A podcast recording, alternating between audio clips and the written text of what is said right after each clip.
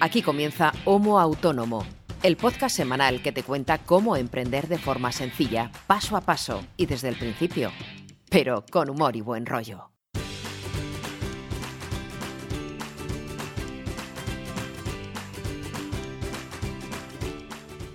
Muy buenas a todos y bienvenidos una semana más a Homo Autónomo, el podcast que hacemos dos autónomos para todos los autónomos, ya sean primerizos o veteranos. En el fondo nos da lo mismo porque todos tenemos las mismas preocupaciones, los mismos marrones y a veces hasta alguna alegría que otra. ¿Y quién hace este podcast? Te preguntarás si es la primera vez que nos escuchas. Pues bien, un servidor, que soy Ángel Martín, y del otro lado del el micro y del otro lado de la fibra, esperemos que hoy no pase nada raro y todo funcione correctamente, está mi querido amigo y compañero César Brito, que es periodista, copywriter, creador de contenidos, community manager para otras empresas y que me ayuda a hacer cada semana este estupendo podcast. César, ¿cómo estás? Hola, hola Ángel, ¿qué tal? Buenos días, chato, ¿qué tal te va? Pues bien, aquí a grabar otra semana. Claro que sí, hay que cumplir. Con la audiencia hay que cumplir siempre. Que últimamente, hay que decirlo, estamos saliendo un poquito más tarde de lo habitual.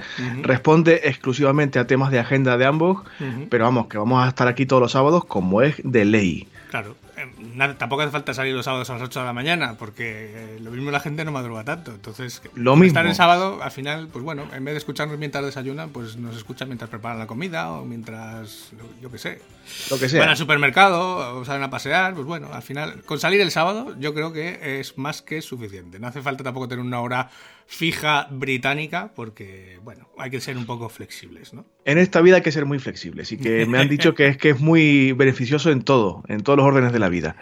Y ah, bueno, salvo algún episodio que puede que faltemos, bueno, que concretamente faltes tú porque tienes un evento próximo que no sabemos si vamos a poder grabar o no, vamos a estar aquí todos los sábados. La hora es un poco, da igual. Y como esto es un podcast, pues lo que tú decías, lo podéis escuchar cuando queráis, cuantas veces queráis y desde donde queráis, haciendo lo que sea. ¿Qué tal tu semana, Ángel? Pues bien, eh, corrigiendo la montaña de exámenes que tengo ahí encima de la mesa, que ya, ya he pasado el Ecuador, o sea, ya me quedan menos de la mitad, así que ya voy viendo la luz al final del túnel, eh, porque he de reconocer que tengo que corregir de cada poco, o sea, poquito, tengo que coger un taquito de pocos, 4 o 5, no más, y dejar otro taco de 4 o 5 para, por ejemplo, ahora corrijo 3 o 4 por la mañana, otros 3 o 4 por la tarde, porque si corrijo muchos en bloque, eh, me voy cabreando eh, conforme voy leyendo muchas claro, y el, y, el, último, paga las consecuencias. Pobre. claro, claro. Bueno, te pido por favor, en nombre de tus alumnos y alumnas, que seas un poquito benévolo. Sí, yo, soy, yo soy muy benévolo. lo mejor que pero claro, cuando voy leyendo, eh, eh, pues hay veces que el mismo error eh, por cuarta vez, digo, ya, tengo que parar, digo, porque me cabreo. Bueno, queridos alumnos y alumnas de Ángel, que sepáis que yo estoy haciendo todo lo posible. O sea, no, estoy intentando que no te que nos metan mucha estopa, pero en fin, tampoco es posible que, que sucedan los milagros si, si lo cabreáis. O sea, mm. si esto se quita estudiando, si, a ver, no tiene más historia. Como siempre, siempre se ha quitado estudiando. Este es el, el problema de, desde casi desde que nació la humanidad, ¿no? En este tema de los exámenes. Y por otra parte, pues bueno, ese evento que comentabas antes, pues ya me han confirmado que tengo ponencia, tengo charla y además voy a hacer un taller práctico, así que bueno, he empezado a, a preparar eh, el tema por lo menos, ya sé de qué voy a hablar, porque a mí me gusta, mm, cada vez que me invitan a un, a un evento, a un congreso, me gusta aportar algo nuevo, algo con lo que esté trabajando prácticamente ahora mismo y que sea, sobre todo, que sea de utilidad, eso siempre, pero que no sea algo refrito de otras ocasiones. Entonces, pues bueno, más o menos la idea ya la tengo, ya lo tengo muy claro. Parte de lo que vamos a hablar hoy va a ser parte de un taller, de hecho se lo proponía al organizador, de mira, es que me sale el tema eh, tengo tema para charla, digo, pero a la hora de diseñar el taller, digo, es que mm, va a ser un poco extenso, digo, me sale para dos talleres, digo, tú verás si quieres eh, solo uno, dos, o, uno u otro, o quieres que lo comprima en uno, pero bueno, ahí estamos todavía definiendo qué va a ser la parte del taller. Bueno, si veis que la próxima semana no tenemos Homo Autónomo, ya sabéis por lo que es, porque Ángel estará en un evento del que ya hablaremos en su momento. No, no, no, mm. todavía queda, ¿eh? es el del 21 al 23 de febrero, o sea que todavía... Ya, bueno, pero esto es un podcast y no sabemos ni cuándo van a escuchar, ni dónde están, ni cómo están. Bueno, ya, ya os hablaremos de este evento y tal. Si veis que falta en la sucesión de episodios uno, es porque Ángel está dando esta turra eh, de charla y de taller. Eh, a la gente que asista al evento. Ay, señor, si es que eres un fenómeno. Eh, me, lo dicen. Bien, bien, me lo dicen mucho. A ver si te adopta Ángel de una vez ya. No, que el único no que, el único a nadie más que aquí ya hay mucha gente. No, no, no. llámese gente, llámese animales, esposa, etcétera. Bien, yo bien, he estado un poquito menos activo en, en, el aspecto puramente profesional de crear contenido y facturar, lo que es negativo. Pero eh, lo positivo es que estoy eh, ya bastante metido en, un par de proyectos personales de los que ya he hablado, creo, en, otros episodios. Eh, ya os comenté hace un par de semanas que estaba con la intención, con la firme intención de escribir un libro. Bueno, esto ya va pillando forma, estoy como tú, dándole un poco el molde mental de lo que quiero escribir y cómo, y la idea la tenía muy clara, pero no estaba tampoco bien definido la estructura, el esquema de contenido, etcétera. Eso ya está bastante claro. He empezado ya a teclear. Eh, y bueno, no pasa nada si cuento de qué va, porque no es un libro de ficción, no es una novela, no es nada de esto y se puede desvelar sin ningún tipo de historias. También os comenté en algún episodio anterior que para este año me estaba planteando un pequeño twist en el perfil profesional y que me quería especializar un poquitito o lo máximo posible, en eh, contenidos y movidas relacionadas con la discapacidad. Como sabéis, yo tengo una discapacidad de nacimiento y es un tema que, como es lógico, me interesa bastante. Y esta es un poco la línea de trabajo. El libro va a tratar sobre discapacidad. Va a ser una mezcla entre biografía, es un término que no me gusta porque no va a ser eso, pero voy a utilizar episodios biográficos para desarrollar una serie de aspectos eh, con tono ensayístico. Esto implica que aunque tengo muy claro lo que voy a decir y lo que quiero decir y cómo, eh, no quita mm, que necesite documentarme un poquito y bueno, hay ciertos aspectos que de corte no técnico, pero un poco más apartados de lo que es la experiencia mía personal que requieren documentación y estoy en eso, eh, recopilando lecturas, libros, artículos, leyes, etcétera, para eh, leer y, digamos tener una base sólida de documentación. Y he aprovechado también, eh, que ahora te cuento lo que, lo, que pienso con esa documentación. Y he aprovechado también para esta labor de documentación y de trabajo, usarla eh, para otro proyecto que me ha propuesto mi representante, que me preguntaba si no me apetecía, porque nos pedían hace poco un, listado de talleres que nosotros impartimos normalmente, eh, para ellos a su vez desde la agencia venderlos a, a, clientes, etcétera, vamos, proponerlos como formadores en diferentes áreas. Y yo le pasé mi catálogo de formación, pero me llamó por teléfono, cosa que me extrañaba muchísimo, teniendo en cuenta que suele estar en Holanda trabajando esta muchacha. Digo, caramba. Y me dijo, oye, estaría muy bien, o sea, tus propuestas de curso están fenomenal, pero estaría muy bien que metieras a la discapacidad en la ecuación, es decir, que dieras un taller formativo o una charla o algo así sobre discapacidad. ¿Por qué? Porque por motivos evidentes no hay, estadísticamente hablando, demasiados periodistas con discapacidad. Ya hemos hablado de esto. No hay en general demasiadas personas con discapacidad y estudios superiores las, causas de esto son muchas, muy variadas, muy complejas y no, vamos, a hablar, no vamos a hablar de ello aquí, ¿no? Pero es cierto que no, no, somos muchos periodistas con discapacidad. Habemos bastantes, pero no muchísimos. Y por eso no hay contenidos, ni talleres, ni prácticamente nada eh, con el tema del periodismo y la comunicación de fondo desde la perspectiva la discapacidad. Y como estas formaciones están en teoría eh, para venderse a compañeros y compañeras periodistas, me proponía la representante, oye, planteate un taller destinado a periodistas que hable de este tema. Y como el tema es común, libro, taller, estoy usando la documentación para preparar ambas cosas simultáneamente. El taller por una parte y, y el libro por otra. El libro es más complejo, va a llevar más tiempo, pero el taller hay que darle un poquito de caña también. Y lo que te decía de la documentación me estoy dando cuenta que llevo toda la vida siendo una persona con discapacidad, pero no tengo ni idea de discapacidad. O sea, tengo idea de mi propia experiencia, pero es un tema tan amplio, tan complejo, hay tan tantísima información, tantísima. Y el desarrollo de la, del reconocimiento social de los derechos de las personas con discapacidad es tan reciente que toda la documentación, todas las leyes, todo es de hace 10, 12, 15 años. Y es ingente la cantidad y estoy diciendo, madre mía, no tengo ni idea de nada, no he leído nunca una ley, me espera, tengo una cantidad de plancha pendiente con este asunto y, nada, estoy dedicándome a, eso, a, documentarme. Estoy volviendo a la biblioteca de la universidad, como cuando estudiaba, para consultar libros y, digamos, preparar un poco el asunto. Y me he dedicado casi toda esta semana, y puede que lo que me quede de mes de febrero también, eh, a este asunto. Bueno. Y bueno, estoy ahí ilusionado porque es un tema que me apetecía hacer hace mucho tiempo, pero también un poquito abrumado por, por la cantidad ingente de trabajo y lo complejo que es. Es muy, muy complejo. Pues ahí eh, casi podríamos dedicar un episodio de esto que es em, a cómo construirse un, lo que llaman los americanos un segundo cerebro, ¿no? De hacer un repositorio de, pues ahora toda esa cantidad de información que tienes que leer, que tienes que anotar. Claro, ¿dónde lo almacenas? ¿Dónde lo guardas? Porque luego a la hora de escribir, ¿cómo lo buscas? Porque claro, sí, te va a sonar que has leído algo, no sé qué leí, pero a no ser que lo vayas apuntando todo, ahí eh, prácticamente al detalle es luego una cantidad ingente de información que hay que saber manejar o tener catalogada de alguna forma. Y eso es algo...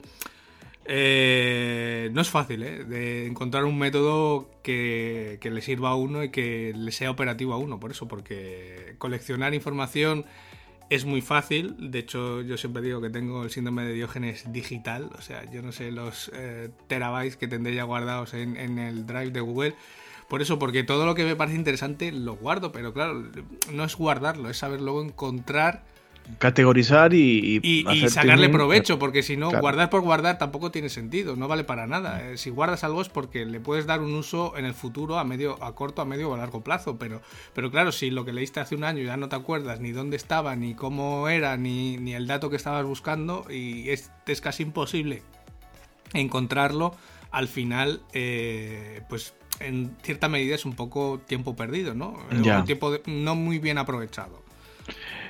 Bueno, pero vamos, que ya, ya os iré contando eh, cómo va el, el, proyecto, porque es un tema complejo y ojalá hubiera forma para este tipo de proyectos de encontrar herramientas como las que protagonizan el episodio de esta semana de Homo Autónomo, porque sería ideal no solamente para clasificar, sino para ahorrar mucho tiempo. Pero me temo que por lo menos para ese tipo de historias no hay herramientas de este tipo. Es como todo, nunca hay la herramienta perfecta, porque la herramienta perfecta sería una que se hace uno a medida, o sea, te la tendrían que programar a medida. normalmente uno se tiene que adaptar a lo que tiene en el mercado, a las herramientas que hay en el mercado, e intentar cuadrarlo o intentar encajar lo que uno quiere hacer con lo que la herramienta te permite hacer. Claro, no hay herramienta perfecta, te lo, te lo contaba antes de empezar el episodio, ¿no? Eh, eh, ahora mismo estamos probando, eh, y bueno, lo contamos, tampoco pasa nada. Estamos probando con las escaletas del, podcast, pues un tablero de Notion.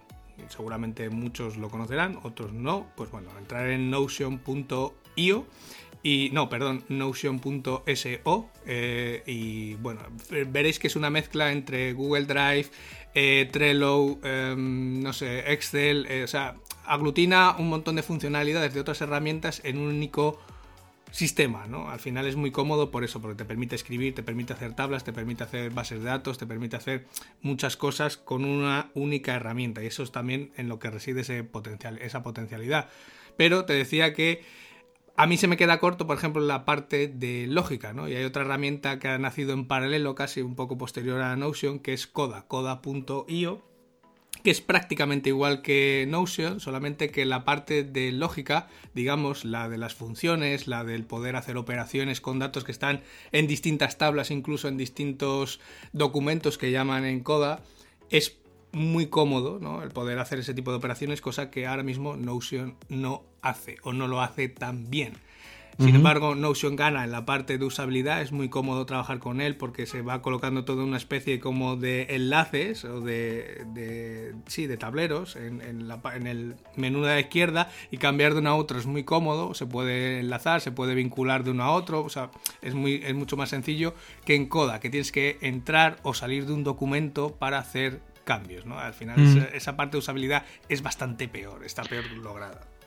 Amiguitos y amiguitas, como estáis comprobando, el episodio de esta semana es lo que diríamos aquí de corte práctico. Hoy toca clase práctica. Cuéntanos, Ángel, aparte de Notion y Coda, que es un tema que es cierto que estamos probando a nivel interno del podcast para ver cómo va, y por supuesto dejaremos los enlaces en las notas del programa para que la gente, si tiene interés o curiosidad, le eche un vistazo. Pero cuéntanos cuál es el, cuáles son, porque son varios, son los protagonistas del episodio de esta semana de Humo Autónomo, de la clase práctica, mejor dicho, de esta semana. Bueno, pues si ya han empezado a escuchar eh, el episodio, ya sabrán de lo que vamos a hablar, porque normalmente aparece en el título del episodio. Hoy vamos a hablar de automatizar tareas, ¿vale? De ese proceso de automatización que yo muchas veces comento, pero que nunca hemos contado con un poco más de profundidad. Es decir, ¿en qué consiste esto de automatizar tareas? Porque parece que estemos hablando de, no sé, de trabajar con un robot o de, no sé, algo un poco más que Big Data, ¿no? Y, no es así, ¿no? Entonces, lo primero que quiero es que todo el mundo, eh, a ver, esto cada uno se tiene que llevar a su proyecto, a su realidad y ver si es el momento o todavía es pronto o ya es un momento de poder aplicarlo, ¿no? ¿Cuándo deberíamos automatizar una tarea? Cuando estamos repitiendo la misma tarea una y otra vez. Puede ser una tarea que repitamos de forma diaria, puede ser una tarea que repitamos de forma semanal, de forma mensual, pero en el momento que estamos repitiendo una tarea, la que sea, puede ser copiar un dato de una hoja de cálculo a otra hoja de cálculo. Puede ser el guardar un adjunto de un mail que nos llega todas las semanas en Google Drive. Puede ser no sé, el mandar una newsletter, ¿no? El, copiar todos esos nuevos registros que nos han entrado en la web y que se automatice y que se, o sea, y copiarlos nuevamente en Mailchimp para poder enviar la newsletter, ¿no? Y hacer ese proceso de forma manual. Cuando estamos haciendo algo de forma repetitiva, viene en el día, viene en la semana, viene en el mes, me da igual, es una tarea que es claramente objetivo de que sea automatizada. De hecho, es uno de los riesgos que siempre sale en las noticias y en todos los informes ¿no? ya que, van apareciendo en los últimos meses de profesiones que van a desaparecer en el futuro. ¿no? Pues las, las primeras que aparecen siempre en el ranking son todas las que son repetitivas, aburridas, o las que son peligrosas, ¿no? Y al final ¿Por qué son repetitivas aburridas? Porque normalmente es siempre hacer lo mismo. Ah, muchas veces es coger algo del, del, punto A al punto B y, hacer esa tarea infinitas veces durante el día, durante la semana. Mm, con eso lo puede hacer normalmente una máquina mucho más rápida y de forma mucho más eficiente que un humano. Y aquí va un poco eso, ¿no? El, el, poder coger esas eh, tareas que hacemos diariamente, semanalmente o mensualmente y que algo las haga por nosotros. Es decir, nosotros, entre comillas, invertir el tiempo una única vez en definir cómo se va a automatizar esa tarea y despreocuparnos de volver a hacerla nunca más. O bueno, por lo menos no preocuparse demasiado, salvo que algo, algún proceso de automatización falle y estar un poco pendiente de monitorizar, oye, pues esto ha fallado por el motivo que sea, o, Eso es. Sí, normalmente eh, y a veces hay que hacer un pequeño ajuste porque a lo mejor el dato pues no se está moviendo como nosotros queríamos o hay veces que a lo mejor se te genera un duplicado en un dato, ¿no? Hay que estar un poco pendiente, sobre todo los primeros días, las primeras semanas, hasta ver que todo funciona con normalidad y que realmente estamos obteniendo lo que queríamos obtener, pero en el momento que eso ya está, digamos, eh, perfilado, definido o pulido, eh, pues prácticamente no hay que volver a preocuparse de ello, salvo que te salte un mensaje de, pues, de que ha habido una tarea que no se ha podido hacer por algo, ¿no? Mm. Bien porque eh, ha cambiado alguna clave de alguna API, bien porque hay que volver a iniciar sesión en alguna herramienta, bueno, este tipo de procesos, ¿no? Mm. Pero lo normal es que no haya que preocuparse de ello en meses. Vamos a hablar hoy, eh, esta semana vaya, de dos herramientas. Hay bastantes más, pero bueno, Ángel creo que con bastante acierto nos propone dos. Una de ellas, si sois oyentes eh, habituales, os sonará bastante porque eh, cantamos las alabanzas de ella mm, con mucha frecuencia en, en, el podcast, que es Zapier. Y otra que yo no conocía, que estoy conociendo hoy, que se llama Integromat. Eh, insisto, hay más herramientas, pero vamos a centrarnos con un poquito de em, detalle en estas dos. Y aviso, vamos a intentar que la clase práctica sea lo más didáctica posible. En el caso de que lleguemos a un tiempo de grabación que sea excesivo, pero mm, queramos continuar, no descarto hacer una segunda parte de este episodio, sobre todo para, eh, en aras de hacer X contenido en el tiempo que por lo menos tenemos en mente, aunque esto sea un podcast y no tengamos tanto límite rígido, sí que queremos que el contenido que tratemos sea lo más eh, claro y aprovechable posible. Y para no correr demasiado, eh, y meterlo todo con calzador, sí o sí, en un solo episodio. Si por lo que sea nos vamos un poquito largos de tiempo, ya sabéis que los episodios de Homo Autónomo suelen durar en torno a una hora, hora y poco. Si nos vamos un poquito largos de tiempo, continuamos en una segunda parte, por decirlo así, de, este episodio dedicado a la automatización de tareas. Esto es un disclaimer por si os suena distinto el episodio de esta semana.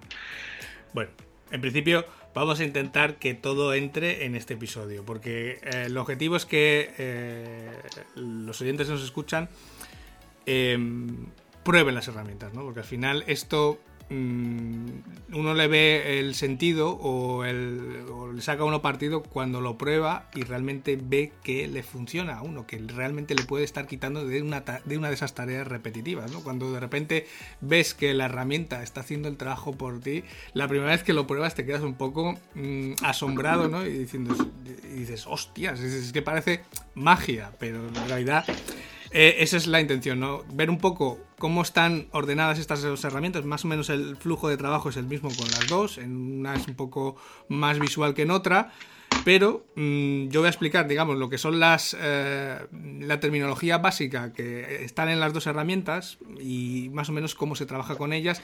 Pero para que la gente las use, las pruebe, porque en ambas siempre hay una capa de uso gratuita limitada, pero con la que se puede empezar a automatizar alguna tarea que para muchos puede ser a lo mejor la única tarea que tengan que automatizar, pero oye, y que la pueden solucionar de forma gratuita, pues perfecto. Eh, claro, si a alguien le va picando el gusanillo y necesita más tareas, pues lógicamente tendrá que pasar algunos de los planes de pago. Pero ambas, de las que vamos a ver hoy, son gratuitas, tienen un plan de uso gratuito, limitado, pero gratuito. Entonces, lo primero, claro, ya lo he dicho, son herramientas de pago. Eh, lógicamente, estas herramientas que te están quitando de hacer tareas, eh, bueno, yo digo que valen su peso en oro. ¿vale? Valen su peso en función del número de tareas que se quitan. Lo veremos luego a continuación. Claro. Pero hay que pensar en, lo que hablábamos en un episodio anterior de ese coste de oportunidad. ¿no? Al final, si tú estás repitiendo la misma tarea varias veces al día, o varias veces a la semana, o varias veces al mes, tienes que pensar que esa tarea que te puede estar haciendo Zapier o Integromat eh, claro, el tiempo que estás dedicando a hacer esa tarea repetitiva lo puedes estar dedicando a facturarle a un cliente, hacer algo que realmente te aporte más valor o que te aporte más beneficio económico, ¿no? al final, aunque la herramienta tiene un coste, muchas veces en cuanto automatizas dos o tres tareas que te llevan varias horas al mes, eh, prácticamente lo que pagas al mes por la herramienta eh, va a ser menos de lo que te estás ahorrando o de lo que estás dejando de ganar, o lo que vas a empezar a ganar cuando dejas de hacer esas tareas repetitivas. No sé si me he explicado con claridad, ¿no? Perfectamente, creo yo, vaya. Entonces al final uno tiene que hacer un poco ese cálculo de su coste por hora, de, pues bueno, sobre todo cuando somos autónomos o somos freelance, eh, pues hay que saber lo que vale cada hora de nuestro trabajo, porque el tiempo es limitado y si yo quiero ganar X mil al mes y tengo X horas al mes, pues ya sé, ah, es una cuenta muy sencilla, pero más o menos eh, con impuestos, con seguros, con tal, eh, cada uno sabe a lo que tiene que cobrar su hora para llegar a ese objetivo de X mil al mes. Claro, en el momento que estás dedicando, por ejemplo, una de tus horas de trabajo que vale, por ejemplo, me lo voy a inventar, 50 euros, a, eh, yo qué sé, a estar copiando datos de una hoja de cálculo a otra. Claro, es una hora de trabajo que podrías estar cobrándole a un cliente por hacer otra tarea realmente de mayor valor que estar copiando y pegando datos.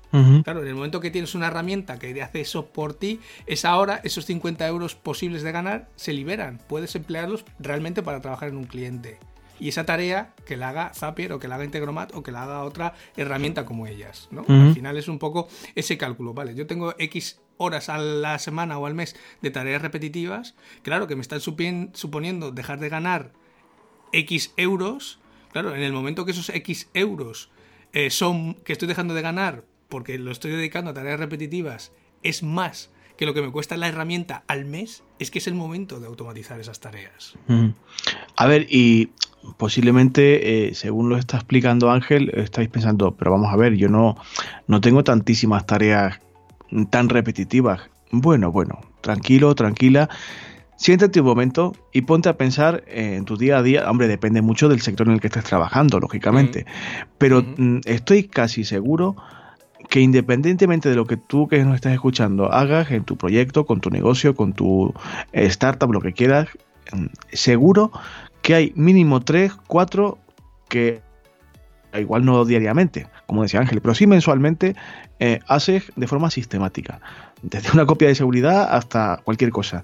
Eh, plantéate la utilidad de esto que realmente, y Ángel, sobre todo que la conoce mucho mejor, te lo dice por experiencia, plantéate esto que de verdad que viene muy, muy bien. Claro, es que automatizar una tarea puede ser algo, una tarea de muy poco valor, por ejemplo, que puede ser algo tan obvio como cuando te llega una newsletter de un sitio al que estás suscrito, que te interesa guardarlas, aunque no las vayas a leer en el momento. Pero claro, eso ya te supone entrar en la bandeja de entrada, entrar en el correo, eh, marcarlo como destacado o archivarlo o moverlo a la carpeta o la etiqueta que sea.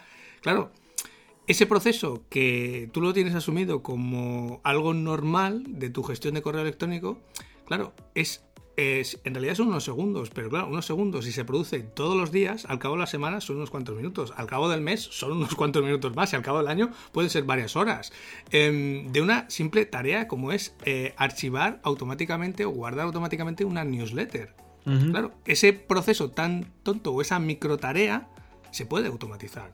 Tú le mm. puedes decir a Zapier o Integromat, oye, mira, cada vez que llegue un correo de esta dirección de correo, o que tenga este asunto, o que tenga este adjunto, o que tenga lo que sea, ¿no? El disparador, ahora veremos lo que es el disparador, que tenga este disparador, haz a continuación lo siguiente, que es, mira, lo marcas como leído, le pones un destacado y me lo guardas en tal etiqueta, o me haces una copia en PDF y me lo guardas en Drive en tal carpeta, o lo que sea, ¿no? Al final el disparador es uno y luego las opciones pueden ser infinitas o incluso puede hacer varias cosas. Mira, me lo archivas, me lo guardas en tal etiqueta, me generas un PDF y me lo guardas en tal, eh, en tal carpeta del Drive. O indefinidamente, o se lo reenvías a fulanito o haces lo que sea, ¿no? Puedes encadenar múltiples acciones. Claro, esa que es una micro tarea que lleva segundos, eh, no nos damos cuenta, pero en realidad es algo que hacemos repetidamente. No sé, o limpiar el spam, ¿no? Al final es algo que muchas veces no hacemos por vagueza, ya cuando vemos que en la bandeja de entrada se nos han acumulado, se nos han acumulado mil correos, es cuando empezamos a limpiar la bandeja de entrada, ¿no? Y podemos hacerlo a través de filtros, a través del propio Gmail o a través de la propia bandeja de entrada, o podemos decirle directamente a Zapier, oye, mira, cada vez que llega este, cada vez que llegue un correo de esta dirección, de esta dirección, de esta dirección, de esta dirección, de esta dirección, directamente zas, me los mandas a la papelera, no quiero verlos ni en la bandeja de entrada. Claro, esos son micro tareas, pero luego hay otras tareas como por ejemplo el sacar datos de ventas, ¿no? De, por ejemplo, de tu página web, de tu e-commerce, de tu membership site, de lo que sea, ¿no? Pues al final, eh, sí, todas las herramientas web tienen su parte de analítica, pero digamos que no es tan bollante. ¿O qué pasa cuando las quieres cruzar los datos de ventas con los datos de analytics, con los datos de Search Console, con los datos de, yo que sé, de tus audiencias de Facebook, con X cosas, ¿no? Todo eso tienes que entrar en cada una de las herramientas, ir mirando los datos y casi ir apuntando bien en un Excel, bien a mano, qué es lo que está pasando. ¿Qué pasa si tú quieres integrarlo todo en un único informe? Pues claro, que tienes que hacer el trabajo a mano o decirle a Zapier, mira, ahora entras en mi web y me descargas los datos de ventas de este mes. Ahora entras en Analytics y me sacas estos datos. Ahora entras en no sé dónde y me sacas estos datos. Y me los descargas todos, bien en una hoja de cálculo o bien me haces lo que sea, ¿no? Tú puedes es ese tipo de tareas que vamos haciendo en el día a día, que muchas veces pasan desapercibidas, pero que consumen tiempo que realmente no estamos facturando, que sí que es inversión para el negocio, pero que estamos dejando de facturarle a un cliente que realmente lo que nos da dinero. Lo otro hace crecer nuestro negocio muchas veces, pero eh, claro, el tiempo que dedicamos al negocio es tiempo que estamos dejando de dedicar a los clientes. Y no digo que haya que dejar de dedicarle tiempo al negocio, sino que ese tiempo que le dedicamos al negocio sea de más valor. ¿Vale? Porque al final estar sacando datos de un sitio y de otro para luego montar un informe no tiene tanto valor como el tener el informe ya montado y que se nos actualiza automáticamente y entrar en el informe y tomar decisiones con esos datos que estamos viendo. Eso sí aporta valor al negocio. Lo otro es realmente, voy a decirlo de una forma un poco brusca, es perder el tiempo. Sí, digamos que tener el piloto automático, eh, aunque no es la mejor expresión para este episodio, pero bueno, mantener a flote a nivel administrativo y de trabajo sucio, de fontanería, que evidentemente hay que, hay que tenerlo en cuenta y hay que cuidarlo y vigilarlo porque es lo que hace crecer tu, proyecto, pero quien te da el dinero es el cliente, claro. Bien, entonces, dentro de este proceso de automatización de tareas, cuando ya hemos visto que no es rentable, tenemos dos grandes opciones. Bueno, tengo, la otra, la segunda opción que vamos a ver a continuación, que es Integromat, ha salido hace menos tiempo, pero eh, va cogiendo fuerza poco a poco. ¿eh? O sea que Zapier, digamos que es el gran jugador, el gran player en este mercado, pero van saliendo eh, competencia por la cola, ¿no? Y hay que tenerlos en cuenta porque para algunos proyectos puede ser incluso hasta más interesante Integromat, ¿no? Zapier es el gran player porque lleva muchos años en el mercado y es capaz de integrar 1500 aplicaciones, más de 1500 aplicaciones, que es una barbaridad. O sea, tú puedes hacer combinaciones, prácticamente la combinación que se te ocurra, eh, es raro que no la puedas hacer en Zapier. No sé, se me ocurre, eh, pues mira, quiero que me cojas los datos de MailChimp eh, y me los guardes en, o sea, las estadísticas de MailChimp, me los guardes en un informe, en una hoja de cálculo de Google Sheets y además me mandes un correo con esos datos resumidos. O sea, puedes complicarte todo lo que tú quieras, ¿no? Pero puedes integrar aplicaciones como Gmail, todo el ecosistema Google, etcétera, como eh, CRMs, como puede ser Salesforce, puede ser herramientas como Asana, como Trello, como Coda que hemos visto antes. O sea, hay muchísimas aplicaciones, ¿no? Al final es un poco saber qué es lo que quiero hacer o qué es lo que quiero conseguir con esa automatización, porque quizás sea la parte más difícil, saber qué es lo que quiero conseguir porque luego es fácil conseguirlo, ¿no? Pero lo ideal o lo, más importante es realmente saber lo que quiero automatizar y el resultado que quiero conseguir y cómo puedo conseguirlo. Posiblemente nos resulta tan complejo porque no percibimos mentalmente ese flujo como una tarea repetitiva. Lo tenemos tan integrado que no somos capaces de analizar de qué partes consta ese proceso, de qué partes repetitivas consta esa tarea a su vez repetitiva y no nos parece que eso sea una repetición. Por eso no, no, no, no lo registramos como algo que, que, que pueda analizarse y desmenuzarse en pasos, eh, procesos, eh, uno después del dos, después del tres, después del cuatro. Claro. Y por eso nos cuesta todo. A ver, ya, sí, sí, hay una herramienta que automatiza, pero ¿qué automatizo? Cuesta Mira, te pongo un ejemplo claro. Yo en el, en el periódico para el que trabajo, eh, gran parte de mi trabajo es analítica, ¿no? Es, trabajar con datos y mover datos y muchas veces hacer informes para los jefes, para los directores, para el director general, etcétera, ¿no? Al final es, es parte de mi trabajo, esa labor de analítica.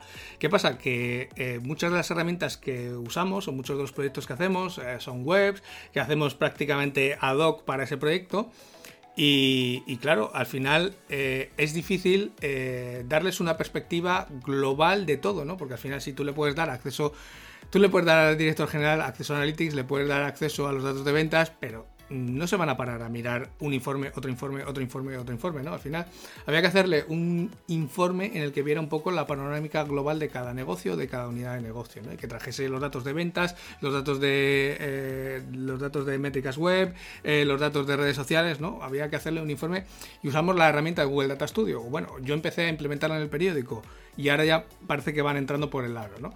¿Qué, qué es, ¿Cuál era el problema? Que al principio en Google Data Studio había que meter eh, los datos a mano, ¿no? Tendrías que entrar en la web de turno, bajarte los datos de ventas, tenías que entrar en Analytics, sacar los datos de, de, navegación, de métricas, y entrar en redes sociales sacar los datos, ¿no? Y meterlo todo a mano y montar el informe. ¿Qué pasa? Que cada vez que había que actualizar, por ejemplo, a la semana, había que repetir el proceso. Sacar los datos de ventas, sacar los datos de analítica, sacar los datos de redes, vuelve a cargar los CSVs para que se actualice el informe. Que sí, el informe es muy bonito, tiene sus gráficos, tiene sus tablas, pero digamos que la parte de actualización había que hacerla a mano.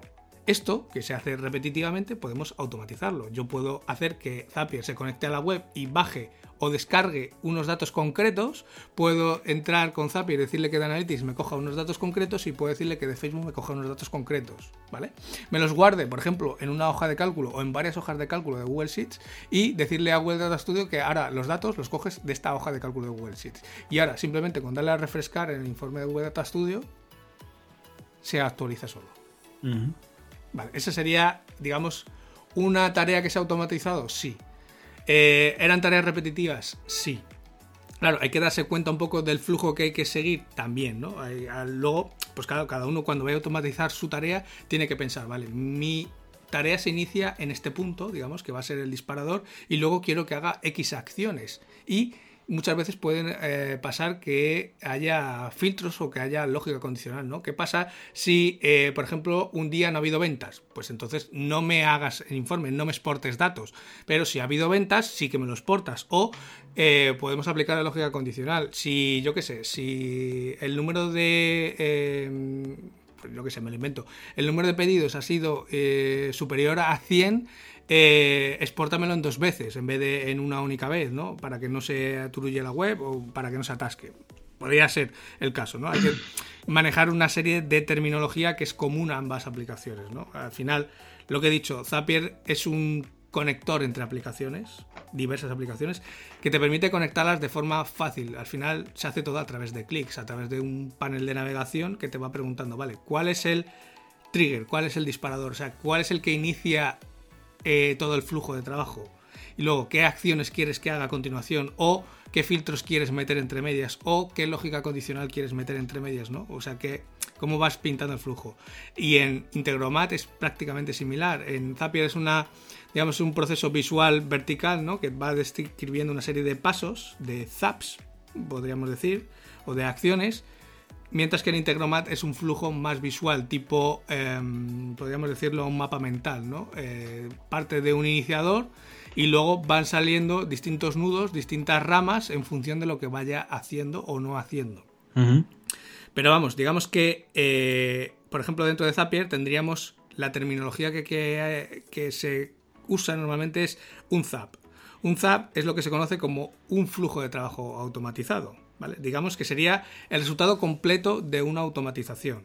De hecho, el plan o los distintos planes pueden estar limitados por el número de zaps, por el número de automatizaciones que puedes hacer o por el número de tareas que hacen en global todos esos flujos o esos zaps, ¿vale? Hay que tenerlo también en cuenta porque ahí es donde está el escalado de precios, ¿no? A mayor número de zaps o a mayor número de tareas que ejecutas o que Zapier hace por ti, pues más vas a tener que usar un plan de precio superior, ¿no? Al fin y al cabo, ahí es donde está eh, los límites, ¿no? En lo que puedes llegar a hacer, ¿no? Tanto en ZAPs, en un flujo de trabajo, como en número de tareas. Luego, otro concepto sería el trigger, que ya lo he dicho antes, ¿no? El trigger, o bueno, podríamos traducirlo como el disparador, ¿no? Es el evento que inicia ese ZAP, ese flujo de trabajo. Y lo he dicho antes, por ejemplo, eh, cada vez que, eh, por ejemplo, uno de los flujos o de los zaps que yo tengo es cada vez que alguien se da de alta en, una suscripción premium, ¿vale? Cada vez que entra un pago en Stripe, en la pasarela de pago, haz esto, ¿vale? En la pasarela de pago de Stripe pueden entrar pagos por distintas cosas, por distintos servicios. Entonces, yo le tengo. Ese es el trigger, es el inicio. Entonces, cada vez que entra un pago en Stripe, eh, Zapier ya está como los perros con las orejas para arriba, así, tiesa, ¿no? un pago, ¿qué ha pasado? ¿Qué ha pasado? Eh, vamos a ver, eh, ¿qué tengo que hacer ahora? ¿no? Ha entrado un pago. ¿Qué hago ahora? Claro, yo le tengo que definir una serie de acciones. Pues, por ejemplo, el flujo que yo tengo definido es que cada vez que hay un pago en Stripe, genere una factura en factura directa, que es el software que yo uso, y además mande un email con mi correo, con un texto eh, ya predefinido y con el PDF que ha generado factura directa al usuario que ha hecho el pago. Al final estoy cogiendo el email de, eh, que ha dejado el usuario en Stripe, estoy haciendo, generando la factura a ese cliente ¿vale? Con los datos que ha dejado en Stripe, genera el PDF, el propio, el propio software, lo que hago es coger el PDF de factura directa y en el propio Gmail me compone un correo con mi dirección de correo, con un asunto, con un texto, mete el adjunto que ha cogido de factura directa, mete el correo que ha cogido de Stripe y lo envía por mí. Eso sería un flujo concreto. Claro, eso sería, el trigger ha sido que ha habido un pago en Stripe y las acciones han sido todas esas, ¿no? Pues vale, sí, ha habido el pago en Stripe y ahora hace esto, genera una factura en factura directa, genera el PDF y luego con eso, con esa información, manda también un correo. Esa sería otra acción, que es mandar el correo electrónico con los datos que yo le he ido mapeando. Claro, todas esas acciones eh, son tareas, ¿no? Al final, cada dato que está ejecutando Zapier a través de uno de estos flujos se cuenta como una tarea. Entonces, yo en ese flujo de automatización de las facturas hay varias tareas, porque yo le estoy diciendo a Zapier que, vale, cuando ha pasado esto en Stripe, ahora coges los datos y te los llevas a factura directa. y generas una factura. Eso es una tarea. Pero luego hay una segunda tarea que es mandar el correo electrónico. ¿Vale? Que sí está cogiendo datos de factura directa, de Stripe, pero en realidad en ese flujo, en ese zap, estoy consumiendo dos o tres tareas, ¿no? En función de los pasos que va dando. Claro, ahí es el segundo límite. Hemos dicho que antes podía haber un límite en el número de flujos, en el número de zaps, pero también hay un límite en el número de tareas. Claro, tú puedes complicar el flujo todo lo que quieras o puedes hacer múltiples acciones. No hay un límite para las acciones, salvo que llegues al número límite de tareas que puedas ejecutar. Claro, si en un, en un único flujo de trabajo ejecutas 100 tareas, sí, es un superflujo de automatización. Pero si tu límite mensual de tareas en Zapier son 1000 tareas, solo vas a poder ejecutar ese flujo y nada más que ese flujo 10 veces como máximo. O si tienes otros flujos, otros zaps, eh, claro, eh, cada vez que se ejecuta este te consume 100 tareas. Para el resto quedan 900. Si este flujo se ejecuta una vez a la semana, te consume 400 tareas, te quedan solo 600 para el resto. Hay que tener un poco en mente las tareas que también eh, consumimos. ¿Vale? Una pregunta, Ángel. ¿Una tarea y una acción en Zapier es lo mismo? Eh, a ver, la acción, en realidad, una acción puede tener varias tareas. Eso sí que es cierto. Dentro de una, o sea, una acción, digamos, es lo que es el evento, digamos que es, por ejemplo, manda un correo, ¿vale? Pero dentro de la acción manda un correo puede haber distintas tareas, porque yo le puedo decir, vale, manda un correo, pero luego, después de haber mandado ese correo, me lo archivas en tal carpeta. Y esa sería, la acción sería mandar un correo, pero las tareas que le estoy diciendo serían dos, que es una, mandar el correo con X información, y la segunda tarea que es archivármelo en tal carpeta de mi Gmail. Mm, vale, vale. ¿Vale? Entonces, eh, eh, hay que tener un poco en cuenta, eh, de todas formas, cuando uno configura el flujo de Zapier, te dice, mira, has gastado, pues, bueno, has gastado un Zap, digamos, un flujo de trabajo, que tienes X acciones y X tareas. Ah, o sea, que te... Te va indicando. vale, vale, vale. Vale, claro, Sobre todo para si, te, decides por un plan de pago X, saber cuánto puedes consumir y cuánto, para tener un control de lo que estás haciendo y cuán grande o compleja es el, flujo que estás creando. Claro, entonces hay que tener en cuenta, estos serían eh, los tres o cuatro conceptos básicos, que sería el ZAP, que es el flujo de trabajo completo, que puede incluir, que incluye lógicamente un trigger, un disparador, y distintas acciones con distintas tareas a su vez, ¿vale? Mm, eso sería lo que es un flujo normal de Zapier. ¿Qué pasa? Que muchas veces eh, yo no quiero que genere una factura de cada vez que entra un pago en Stripe. O no genere una factura concreta. O sea, yo puedo decir, porque claro, en Stripe me pueden estar entrando pagos por distintos motivos, ¿no? Bien por una suscripción premium, bien porque alguien me paga un servicio, bien porque, ¿vale? Entonces, yo de lo que quiero que me haga, ¿de qué quiero que me haga las facturas eh, automáticamente? Pues lógicamente de los suscriptores premium, que son estos que se renuevan todos los meses, que hay un volumen ya considerable de facturas, que es de lo que me quita trabajo, ¿no? Antes de hacer este flujo, yo tenía que entrar, tener el sistema de facturación, generar factura, mandársela al cliente, ta, ta, ta, ta, ta, ta. Claro, esto cuando son dos facturas, pues bueno, no hay mucho problema. Claro, cuando tienes ya muchas facturas que hacer al mes, pues ya supone un, problema de tiempo, ¿no? Al final echas una tarde solamente para eso. Y al final no es algo que el cliente recibía en el momento, ¿no? Ahora queda muy bien integrado. Tú haces el pago, se procesa todo y al cabo de un minuto, dos minutos, te llega la factura por correo electrónico, hecha. Claro, yo no hago nada, pero el, sistema lo hace por mí. Claro, hay otra serie de facturas, por ejemplo, cuando alguien me contrata una formación, eh, yo no quiero que le salte la factura automáticamente, ¿no? Porque al final es algo que yo tengo que. Normalmente ya he hablado previamente con el cliente, estoy en conversación por correo con él, y bueno, se lo mando yo de forma manual, ¿no? De un trato mucho más, más cercano. Entonces, aquí es donde entrarían en juego los filtros. Que serían eh, esas opciones de hacer o no hacer. ¿Vale? Aquí es donde tú le dices a Zapier, después de ese disparador, vale, ahora, ¿continúas haciendo acciones o no continúas haciendo acciones en función de algo? ¿Vale? Igual que en la bandeja de correo electrónico, pues yo le puedo decir, mira, cada vez que se produce un pago en Stripe, eh, Zapier levanta las orejas, pongo un filtro y el producto se llame X, o en el concepto de la transacción ponga X, continúas haciendo esto, esto, esto, esto. Pero si no pone X, te paras. vale, vale, vale. Eso sería un filtro. Entonces, claro, es una forma muy sencilla de que cada vez que hay un pago en, en Stripe que tiene tal concepto, se genera todo el flujo de factura.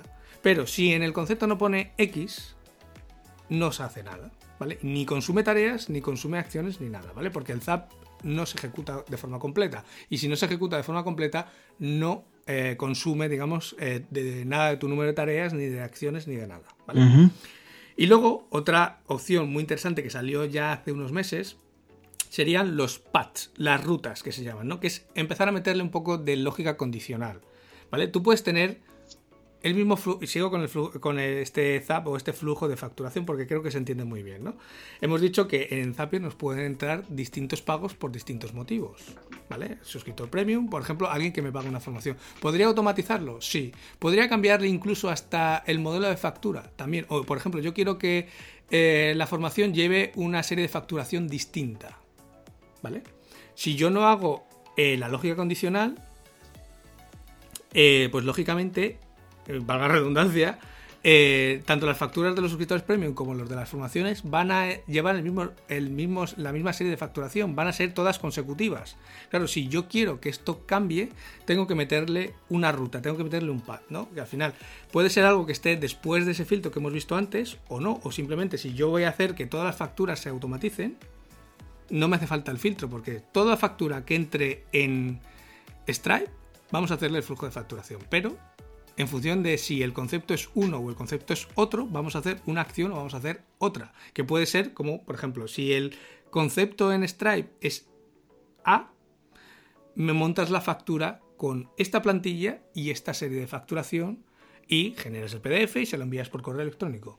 Pero si el concepto en Stripe es B, ahora me generas la factura, pero con esta otra plantilla y esta otra serie de facturación y luego generas el PDF, lo mandas por correo electrónico, etcétera, ¿no? Al final, digamos que hemos hecho eh, una bifurcación, ¿no? Y si, una, si es A, tiras por un lado, si es B, tiras por otro lado. Y el, el, Zapier decide en función de los datos que va encontrando, ¿no? Pues va, ah, vale, ¿qué es, es concepto A? Pues por aquí. Ah, ¿qué es concepto B? Pues por aquí. Y esto me comentas que es relativamente reciente, que lo han implementado hace relativamente poco. Sí, yo creo que lleva funcionando en el último año. Los pads es lo último que han, que han implementado y son bastante agradecidos, ¿no? Porque era esa parte, porque así no al final tenías que consumir distintos flujos o tenías que montar distintos zaps en función de si pasaba A o si pasaba B. Y ahora mm. digamos que lo puedes tener dentro de un mismo zap. Se conoce que ha habido una queja eh, de los usuarios que claro, al final te estaban forzando a usar eh, sobre todo los planes más pequeños, que los tienes limitados en el número de zaps, claro, te estaban forzando a usar zaps distintos para hacer eh, prácticamente la misma acción, solamente que cambiando algún dato o algún parámetro. Y claro, al final pues lo han, lo han cambiado. Lo que comentábamos al inicio del episodio es que el principal potencial de Zapier es que lleva mucho tiempo en el mercado. Eh, ha logrado implementar o habilitar e integrar una cantidad inmensa de aplicaciones y esto te permite que puedas automatizar muchas más tareas con independencia del sistema operativo que estés utilizando, de la aplicación que utilices, del programa que tengas tú implementado para X cosa o X tarea, es su principal eh, potencia. Lleva mucho tiempo, tiene las cosas bastante puliditas y sobre todo permite la integración de un montón de actividades y de acciones, entre comillas, porque no uso el término acción desde la perspectiva de Zapier, sino literalmente eh, de muchísimas eh, procedencias, por decirlo así.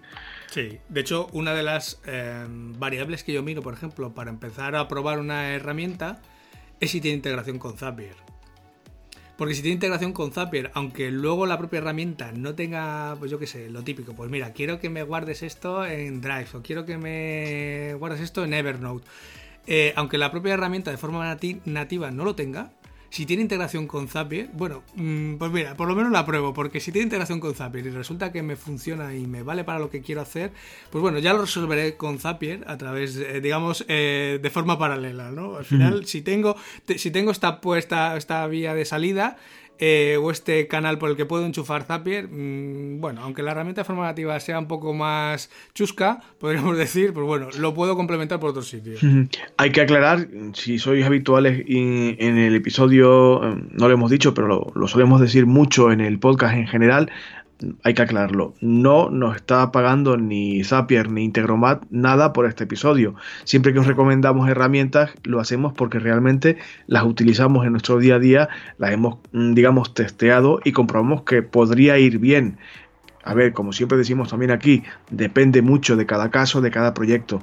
A lo mejor Zapier a ti no te vale, pero igual a otro compañero o otra compañera sí y lo recomendamos porque pensamos que es apropiado, pero ni nos paga Zapier para que hablemos bien de la herramienta, ni nos paga Integromat, ni nos ha pagado eh, nadie cuando hablamos de herramientas de este tipo. Cuando alguien nos paga, lo decimos a bombo y platillo, además, que montamos una, una fanfarria estupenda porque no suele ser habitual, pero normalmente cuando hablamos de herramientas y de utilidades, no nos suelen pagar para que hablemos bien. Ya podrían, porque en el caso, en el caso de Zapier, por ejemplo, creo que es la tercera vez que hablamos con, cierta eh, con cierto mimo de la herramienta porque realmente está muy bien. Pero vamos, que aclarar es un, tema, una nota al pie, que Zapier no nos está pagando por esto. Como tampoco nos va a pagar Integromat, que es de la que vamos a hablar ahora. De hecho, la ha traído porque es la alternativa a Zapier y básicamente su funcionamiento es el mismo. Internamente eh, los conceptos son iguales, ¿vale? No se llamarán zaps, no se llamarán eh, pero digamos que el funcionamiento eh, mm, intrínseco es el mismo, ¿no? Al final siempre tienes un disparador, tienes X acciones que vas a poder hacer, puedes que van a ejecutar distintas tareas y que puedes digamos, controlar a través de filtros o a través de esas bifurcaciones o esas rutas que veíamos, esos paths que veíamos en Zapier. La he traído porque, a ver, Zapier eh, no es una herramienta eh, barata, tampoco lo es cara y vuelvo a hacer otra vez eh, la reflexión sobre ese coste de oportunidad, ese coste por hora de cada uno. Y claro, y tiene distintos planes de precios. Están limitados en función de, eh, sobre todo los primeros, en el número de zaps, en el número de flujos que puedes hacer y en el número de tareas. Eso siempre va a estar limitado. Todos los planes están, están limitados por el número de tareas y en función del número de tareas que quieres ejecutar vas a pagar más o menos. Pero para que os hagáis una idea, en Zapier el plan gratuito puedes hacer hasta 5 zaps, 5 flujos con un máximo de 100 tareas al mes. Acciones puedes hacer todas las que quieras Incluso podrías hacer un único zap con 100 tareas, sí, pero solo podrías ejecutar una vez al mes. Entonces, eh, si, te vale para eso, perfecto, eh, estaría genial. Solamente con la capa gratuita de Zapier te es más que suficiente. El siguiente plan ya nos iríamos, por ejemplo, a 20 dólares al mes y eso ya nos permitiría hacer 5, eh, perdón, 20 zaps y 750 tareas al mes. Como ves, seguimos limitados a número de zaps y número de tareas. ¿Qué pasa?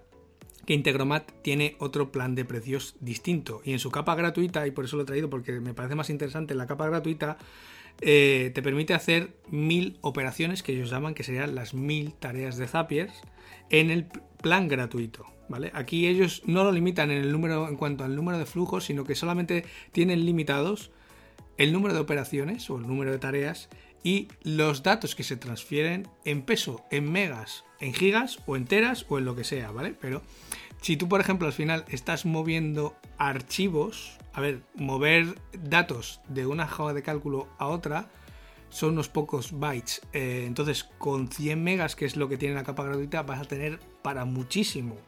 De hecho, eh, da para mucho. Por eso hay un número de operaciones tan alto, de mil operaciones. Dan para mucho la capa de uso gratuita de Integromat. Pero si empiezas a mover archivos, por ejemplo, yo quiero que muevas este MP3 de esta carpeta de Drive y me lo coloques, yo que sé, eh, o me lo mandes por correo electrónico, si el archivo MP3 pesa 5 megas, eso entra dentro de esa transferencia de datos. Eh, al final vas a poder mover 20 archivos de 5 megas aunque tengas mil operaciones, pero vas a consumir antes esa transferencia de datos, ¿no? Está limitado de otra forma. Pero en cuanto a número de operaciones, si solamente es mover datos, que son bytes de datos, da mucho más juego Integromat, ¿no? Y por eso también lo he traído. Su funcionamiento es muy similar. Aquí no vamos a hablar de flujos, sino que vamos a hablar de escenarios. que serían lo mismo que los flujos o los zaps de Zapiers. Al final un escenario no es más que un lienzo en blanco en el que podemos pintar un mapa, podríamos llamar un mapa mental, ¿no? en el que hay ciertos nodos de los que van partiendo distintas ramas en función de qué se va haciendo o no se va haciendo. ¿Vale? Al final, eh, los pasos para hacer el escenario, pues sería eh, elegir qué aplicaciones queremos vincular, ¿no? De todas las que tiene, tiene menos que Zapier, pero ya tiene un número considerable, creo que si no recuerdo mal son más de 700 aplicaciones, o sea que no está tampoco muy atrás de Zapier, ya va teniendo su peso. Entonces es elegir esas aplicaciones, digamos, pues yo quiero vincular, em, yo qué sé, em, pues mi WordPress con Facebook, ¿no? Y que cada vez que eh, se em, haya algo nuevo en mi WordPress, pase algo en Facebook. ¿no? Ahora definiremos qué. Porque en un WordPress puede pasar desde que haya una entrada, desde que haya una venta, desde que, yo que sé, alguien se registre, ¿no? En WordPress pueden pasar muchas cosas. Y si alguno nos está escuchando y conoce, por ejemplo, IFT, ¿no? Esta otra aplicación que también es gratuita hasta cierto punto, que también permite hacer esto, ¿no? Conectar mi WordPress con Facebook, ¿no? Y que cada vez que se publica una entrada del blog, se publique en Facebook. Pero es que if solamente te deja hacer eso. Cada vez que hay una entrada en el blog nueva, o sea, haya publicado una entrada en el blog nueva, se publica algo en Facebook. Pero con Integromat vamos mucho más allá. Cada vez que algo pasa en mi WordPress, que puede ser una venta en mi en mi e-commerce, puede ser que alguien se haya registrado en mi formulario de contacto, puede ser, eh, yo qué sé, que no, sea una entrada nueva en el blog, sino que sea, por ejemplo, un custom post type de recetas y haya publicado una nueva receta. Claro, eso no es una entrada, es un custom post type. En if no lo podemos hacer, en Integromat sí, ¿vale? Entonces, elegir esas aplicaciones, construir ese escenario, ¿vale? Definir qué acciones van a, van a pasar, ¿vale? Definir el trigger, pues hemos dicho una entrada en el blog, un nuevo custom post type, una nueva venta, un lo que sea dentro de mi WordPress, quiero que pase esto en Facebook o en Facebook, en no sé qué, en Twitter, en, LinkedIn y en no sé qué otra red social, ¿no? Y que cada una haga una cosa distinta. Es irlo pintando, digamos, esos nodos, esas acciones, esos filtros, esas rutas. El siguiente paso sería probarlo lógicamente, ¿vale? Para comprobar que realmente lo que hemos pensado que haga realmente se está haciendo, porque muchas veces, claro, y igual nos pasa en Zapier, tiene tantas acciones, tantas tareas distintas eh, dentro, de cada, dentro de cada flujo, que muchas veces podemos pensar que estamos en la ruta correcta o en el paso correcto y resulta que cuando estamos copiando una información a nuestra hoja de cálculo en Google Sheets, resulta que no nos está trayendo los datos que queríamos o nos está trayendo más datos de los que queríamos, ¿no? Claro, hay, que, hay que ir probando, hay que ir testeando. Hay que hacer un poco de prueba-error hasta que realmente tenemos lo que queremos, ¿no? Es ese paso de test que también lo hay en Zapier. Y por último, una vez que hemos testeado y hemos visto que se cumplen los pasos, o que por ejemplo en Zapier también que se cumplen esos filtros, que se para cuando decimos que pare, que continúe cuando decimos que continúe, o que haga la ruta A o la ruta B, en función de una cosa u de otra, claro, cuando tenemos probado es cuando realmente ya ponemos ese zap o ponemos este escenario en Integromat en marcha, ¿no? Y al final es cuando ya nos despreocupamos. A ver, seguramente muchos nos están pensando, vale, pero es que esto Ángel nos va a llevar eh, ahora al principio un montón de tiempo, sí, y lo vuelvo a decir, eh, son minutos que te a ganar horas al año. Porque puedes perder a lo mejor una mañana en hacerte el flujo en Zapier. Sí, seguramente sí, porque al principio que no conoces la herramienta, que cuesta un poquillo más y que tienes que ir probando que realmente consigues lo que quieres, vas a perder unas horas. Pero si luego piensas en las horas que te vas a ahorrar cada semana, cada mes y al año, pues sí, habrás perdido un día cuatro horas, pero el número de horas que te vas a ahorrar al final de año son un montón, son muchas más. Claro, claro.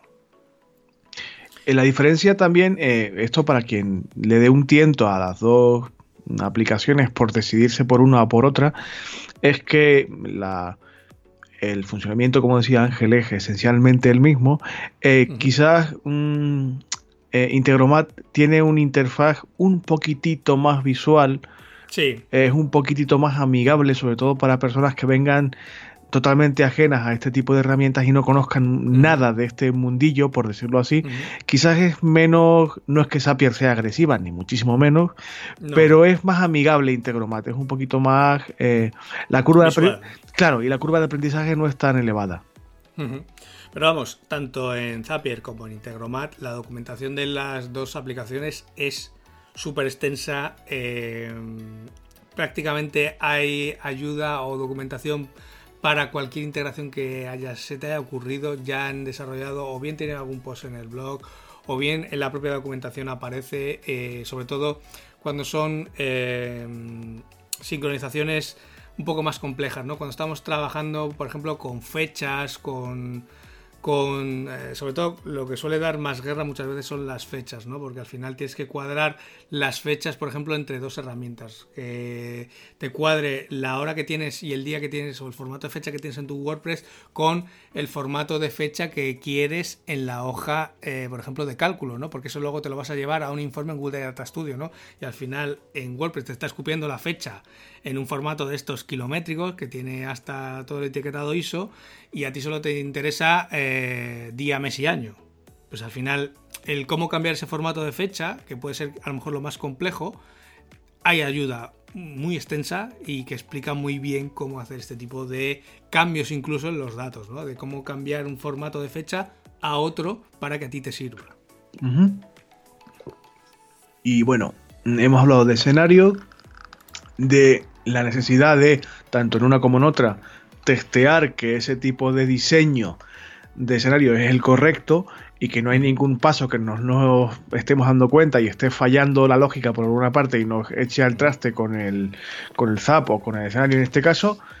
¿Y cuál es el siguiente aspecto a tener en cuenta? Pues nada, una vez que lo tenemos probado y testeado y el ZAP está en marcha o el escenario está en marcha, a ver, esto ya no es sentarse y relajarse y dejar el bicho solo, ¿no?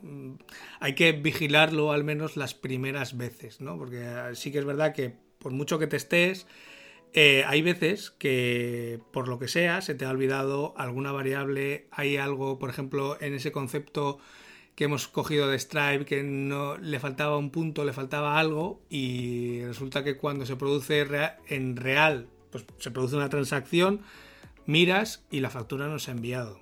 Ay, coño. Y ya tienes que entrar otra vez, editar el zap o editar el escenario y ver dónde eh, está el fallo, ¿no?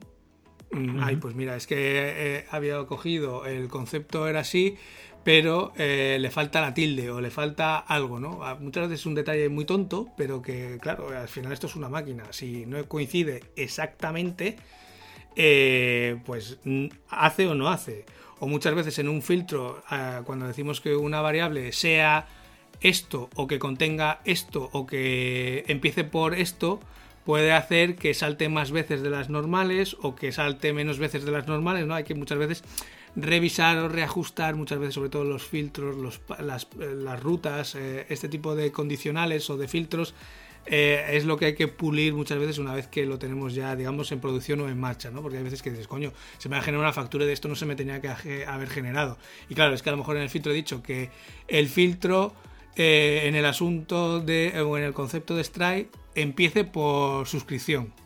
Pero claro, no te has dado cuenta que tienes suscripción A, suscripción B y suscripción C. Y tú solamente lo querías para suscripción A coño, pues es que no tiene que ser que contenga, sino que sea exactamente suscripción A. Y en el momento que cambies ese parámetro, ya el flujo funciona correctamente. Eh, es un poco prueba de error al principio, lo sé.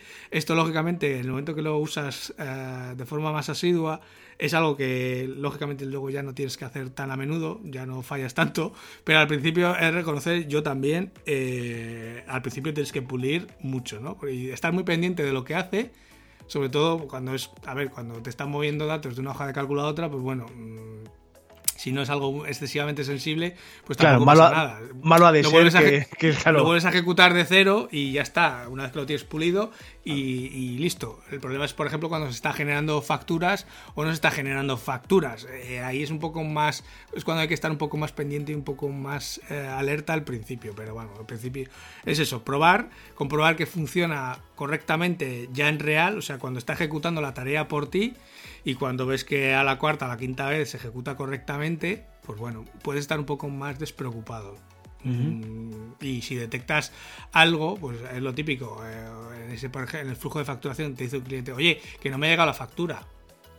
pues claro, cuando te dice alguien eso, es el momento de entrar a revisar, a ver, ¿y a este por qué no le ha llegado la factura?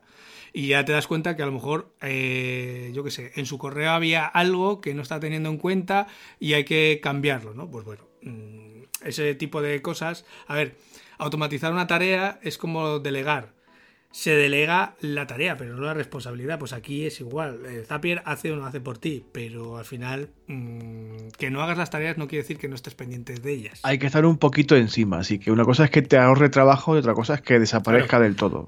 Una cosa es dedicar, eh, pues por ejemplo, una hora a la semana a hacer facturas y otra cosa es dedicarle tres minutos para comprobar que todas las facturas han hecho bien. Claro. Mm, la diferencia de tiempo es eh, notable. Mm, y que, te ahorras muchos problemas también.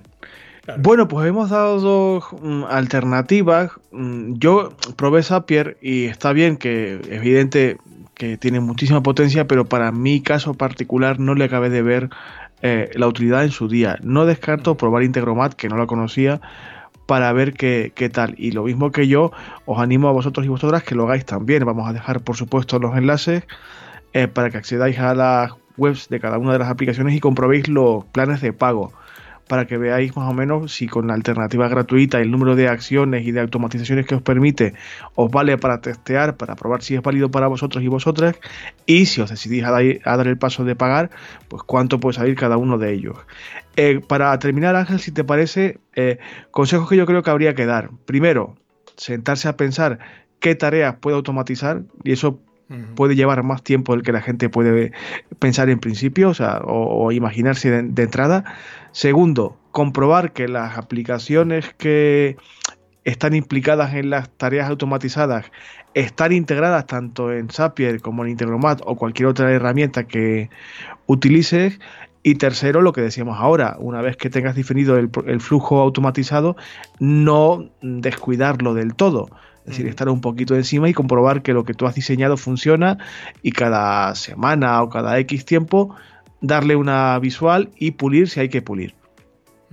De todas formas, por ejemplo, Zapier, que es lo que, la que yo normalmente uso, cada vez que hay algún error, por ejemplo, el caso típico, eh, yo por ejemplo tengo puesto que cada vez que eh, publicamos un episodio de Autónomo, se publique en LinkedIn, ¿no? Pues algo que suele pasar habitualmente cada dos meses aproximadamente es que se desvincula de LinkedIn, ¿no? Por, por la propia política de seguridad del propio LinkedIn, ¿no? Que te hace volverte a loguear. Entonces, el propio Zapper te manda un correo y te dice, oye, que tienes este Zap en el que está la conexión con LinkedIn, pero que tienes que entrar y volver a loguearte, ¿no? Eh, para que siga funcionando con normalidad. Bueno, al fin y al cabo, eh, son, son pequeños detalles. Al final es una herramienta que usas habitualmente prácticamente yo todos los días a hacer algo, ¿no? O a meter algún zap nuevo, o a corregir alguno, o a poner en marcha algunos de los que tenía parados, etcétera, ¿no? Pero estando, a ver, si es una herramienta en la que se usa más o menos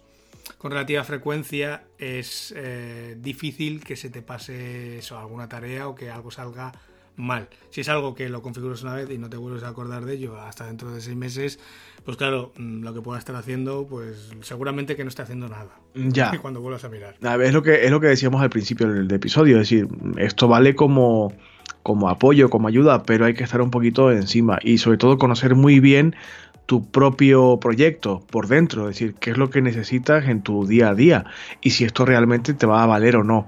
Y si decides dar el paso y valerte de este tipo de herramientas, mm, tener en cuenta que mm, lo hace casi todo, pero no todo. Bueno, Ángel, yo creo que para un episodio semanal práctico o entre comillas de taller no está nada mal. Dejaremos los enlaces correspondientes en las notas y, para que le echáis eso, como decía antes, un, un, vistacillo y decidáis si pagar, si no pagar, si probar, si no probar. Y lo que sí os animo es que si lo probáis y os va bien o no, nos lo hagáis saber. Sobre todo para que la gente que escuche este episodio con posterioridad y lea luego los comentarios compruebe si realmente eh, es una cosa que nos estamos inventando nosotros porque somos así de gilipollas o que realmente la, gente lo puede usar con relativa facilidad y sacarle rendimiento, sacarle partido, vaya. Pero que por esta semana no está mal. Me parece a mí. Además que llevas un rato hablando y tienes que estar machacado, pobrecito mío. Que ya tenías la garganta un poquito tocada al empezar, me imagino que ahora aún peor. Bueno, luego hago voto de silencio y hasta el resto del día. Correcto, no pasa nada. Pues nada, yo creo que hasta la próxima semana podríamos dejar a la audiencia que descansara un poquito. Aunque pues amenazamos con volver en siete días, esto lo digo siempre. Si no pasa ninguna catástrofe, aquí estamos en siete días. Pues nada, hasta aquí entonces el programa de hoy. Simplemente os damos las gracias a todos por acompañarnos en este episodio número 51 en el que hemos visto cómo automatizar tareas, sobre todo qué tener en cuenta a la hora de automatizar tareas, o sea, detectar esas tareas recurrentes saber si realmente nos compensa eh, tener una de estas herramientas de pago o bueno, empezar a usarla en un plan gratuito y ver si realmente nos da el servicio que nosotros queremos y si realmente nos está cubriendo ese número de tareas hasta tal punto que nos merece la pena pagar por ello, ¿no? Y un poco cómo, cómo es su funcionamiento y qué posibilidades hay, ¿no? Hemos visto algún ejemplo pues de los que yo habitualmente tengo en marcha, porque al final es de lo que más trabajo me está quitando, ¿no? Sobre todo el el rollo de tener que hacer facturas cada 2x3.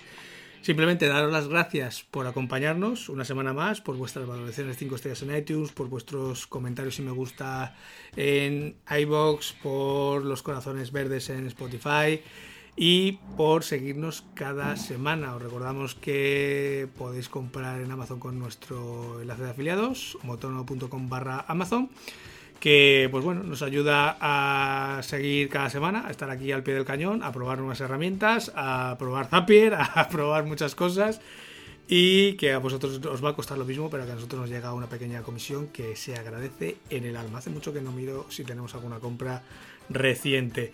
Eh, también os recordamos que nos podéis patrocinar si queréis cualquiera de nuestros episodios. Podéis venir aquí a hablar con nosotros, eh, contarnos vuestras movidas o participar con nosotros en un tema eh, que, bueno, que nos sea de interés para todos. Así que nada, daros las gracias una vez más a ti César por aguantarme la chapa de automatización de tareas. No pasa nada, es una cosa que sé que te gusta mucho, que usas mucho y a la que le has sacado mucho partido y el conocimiento es saber siempre y cuando se comparta. si no, no vale para nada. Nada, un día lo diga, un episodio lo dedicaremos a hablar de tu libro. Cuando lo acabe, cuando lo acabe. Como Umbral, como Umbral o como Rajoy el otro día. Cuando lo acabe, que estás, estás vendiendo la, la, vaca mucho antes de que llegue a la granja siquiera. O sea, tranquilo, que queda mucho. Así que nada, sin más, nos escuchamos el próximo sábado con un nuevo episodio de Humo Autónomo.